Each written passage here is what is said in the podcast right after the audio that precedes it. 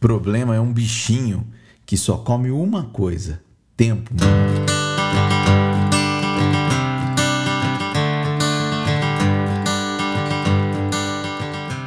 Tem uma história muito bonita que fala sobre isso. Diz que num mosteiro existia um processo de escolha do novo guardião. E aí chamaram todos os aprendizes lá e o mestre colocou no meio da sala, antes de colocar no meio da sala, disse o seguinte: Eu vou colocar no meio da sala um problema, e aquele que resolvê-lo será o novo guardião. E logo depois ele colocou um vaso de porcelana chinesa, coisa mais linda, aquela com umas flores raríssimas em cima do vaso, e disse: Pronto, pessoal. E aí os aprendizes começaram a analisar, um olha daqui, comenta, olha para o outro, etc. De repente um deles tira a espada e parte o vaso no meio. Corta ele no meio com folha, com, com flor, com caco para todo lado.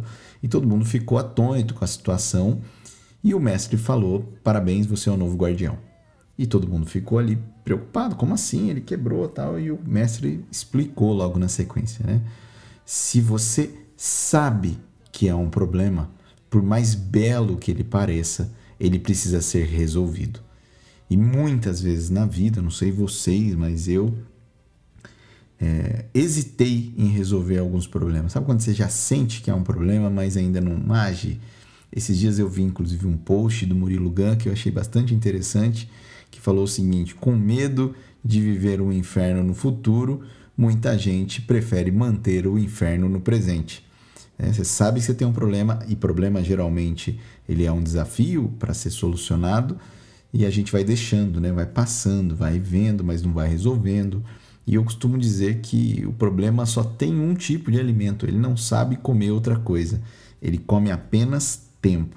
Quanto mais tempo você dá para um problema que você já viu, pior ele fica, né? maior ele fica, mais forte ele fica, mais robusto e mais difícil de ser resolvido também.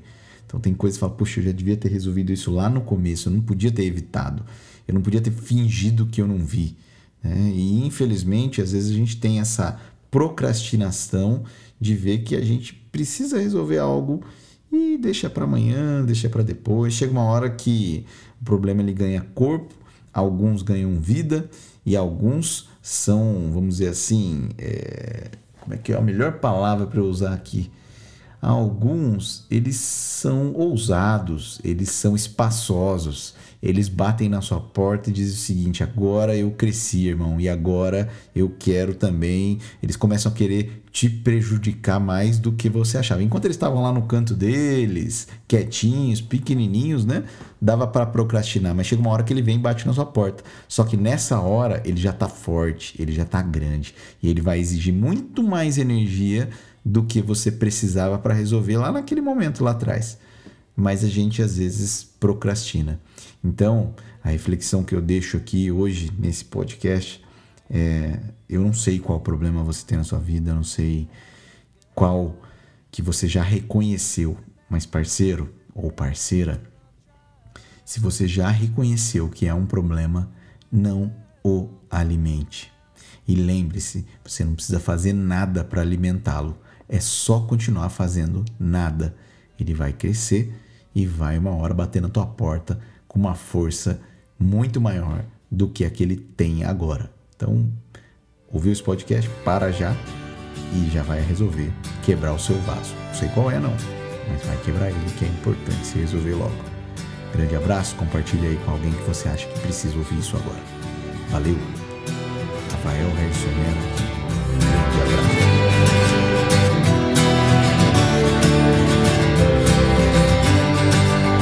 Something unpredictable, but in the end it's right.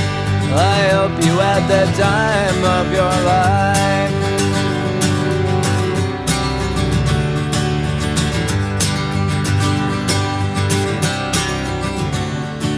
It's something unpredictable, but in the end is right.